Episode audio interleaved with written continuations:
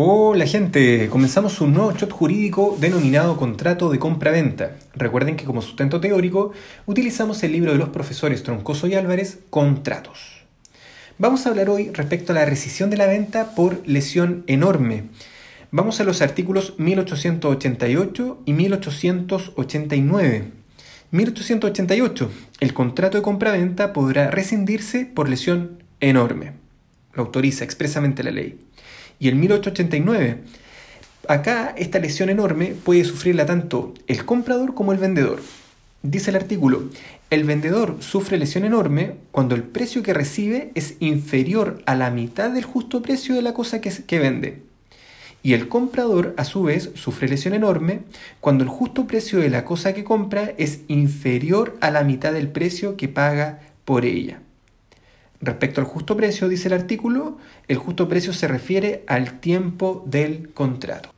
De esta lectura podemos ya extraer los requisitos de la lesión enorme, que la lesión enorme sean los términos que establece el artículo 1889. En segundo lugar, que la compraventa sea susceptible de rescindirse por lesión. Artículo 1891. No habrá lugar a la acción rescisoria por lesión enorme en las ventas de bienes muebles, ni en las que se hubieran hecho por el Ministerio de la Justicia.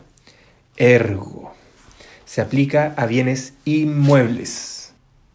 ¿Y habrá excepción a esto? Por supuesto, no podía faltar. La excepción, ¿cierto?, eh, consiste en la venta hecha por el Ministerio de la Justicia. Esto es, que el precio se establezca en pública subasta, excluyéndose por ello la posibilidad de lesión o abuso por parte del comprador. En cuanto a los efectos de la lesión enorme, eh, permite la rescisión de la venta, esto es, que se deje sin efecto la venta y se proceda a las restituciones mutuas, como en el caso de la nulidad.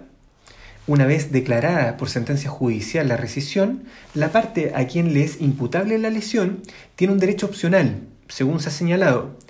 Completa o devuelve la diferencia de precio según sea comprador o vendedor, eso lo vimos en el artículo 1889, y en segundo lugar, acepta la rescisión de la venta con todas sus consecuencias, artículo 1890, inciso primero.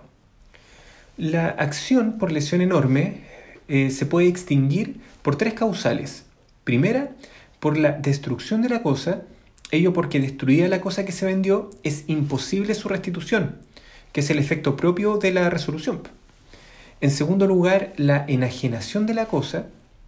Y por último, la prescripción, que opera en cuatro años contados desde la celebración del contrato. Y con esto, señoras, señores, damos por terminado el análisis completo del contrato de compra-venta. Les mando un abrazo y en los siguientes shots hablaremos respecto al comodato. Vamos por ese examen de grado.